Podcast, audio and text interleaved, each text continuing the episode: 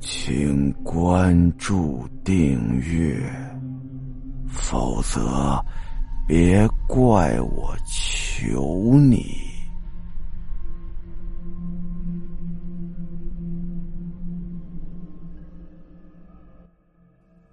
两人在便利店里等了半天，也不见有人进来，也不见有什么动静。仗着胆子，两人又出去了。出去之后，这才发现外面什么都没有，什么痕迹也没留下，就好像什么事儿都没发生过似的。只不过那个便利店的小哥不见了。两人犹豫了一会儿啊，拉着手哆里哆嗦的在校园里转了转。结果呢，一切跟往常一样。校园里虽然晚上人不多吧，但还是能看见同学和老师的。两人稍微放心了一点看看时间也不早了，干脆呀各自回寝室休息吧。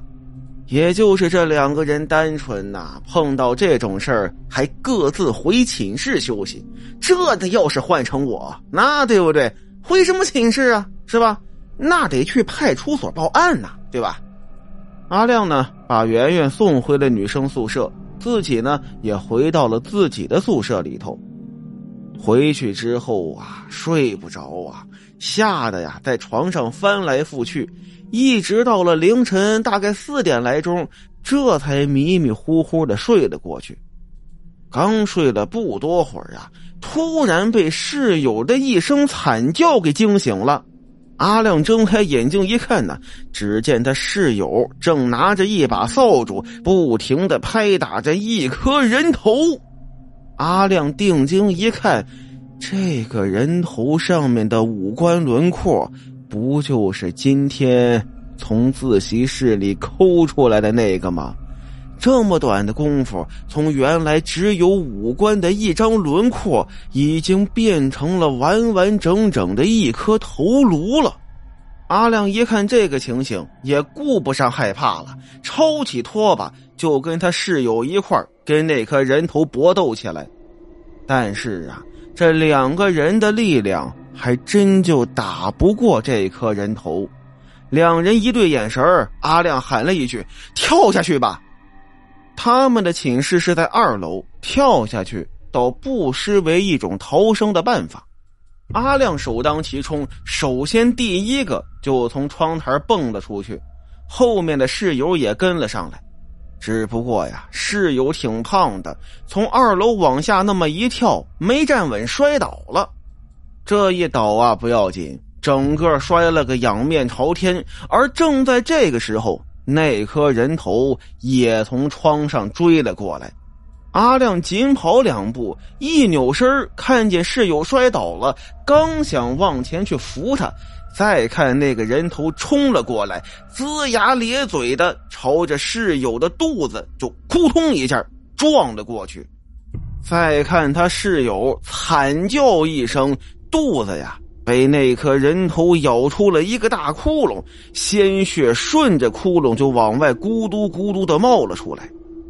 而再看那颗人头，使劲的往他肚子里的那个窟窿那儿钻，不一会儿啊，就完全钻进了室友的肚子里。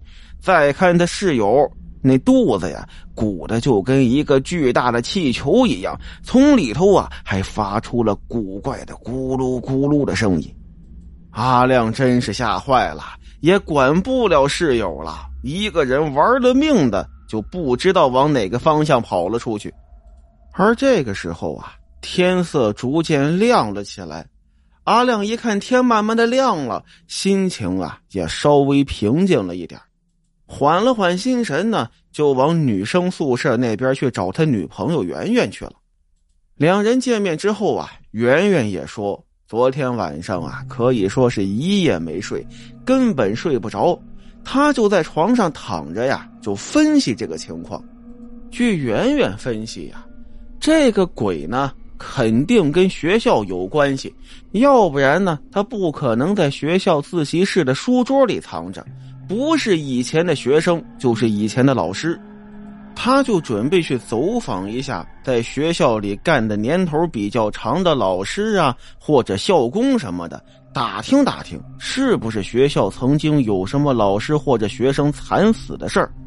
而阿亮呢，也把他昨天晚上的遭遇又跟圆圆说了。两人一合计啊，这事儿可不能拖啊，得赶紧解决。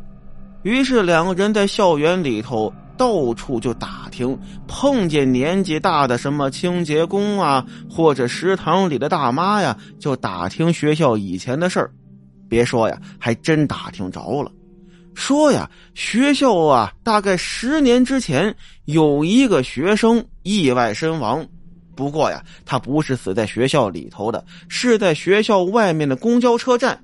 当时等公交车的时候啊，冲过来一辆失控的大卡车。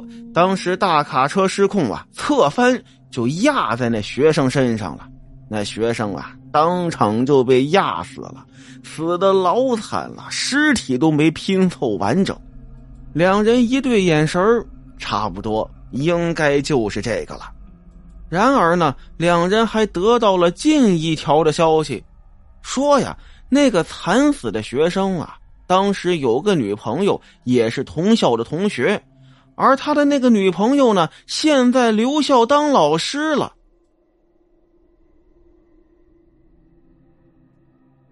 好了，今天的故事到这儿，咱们下集再见。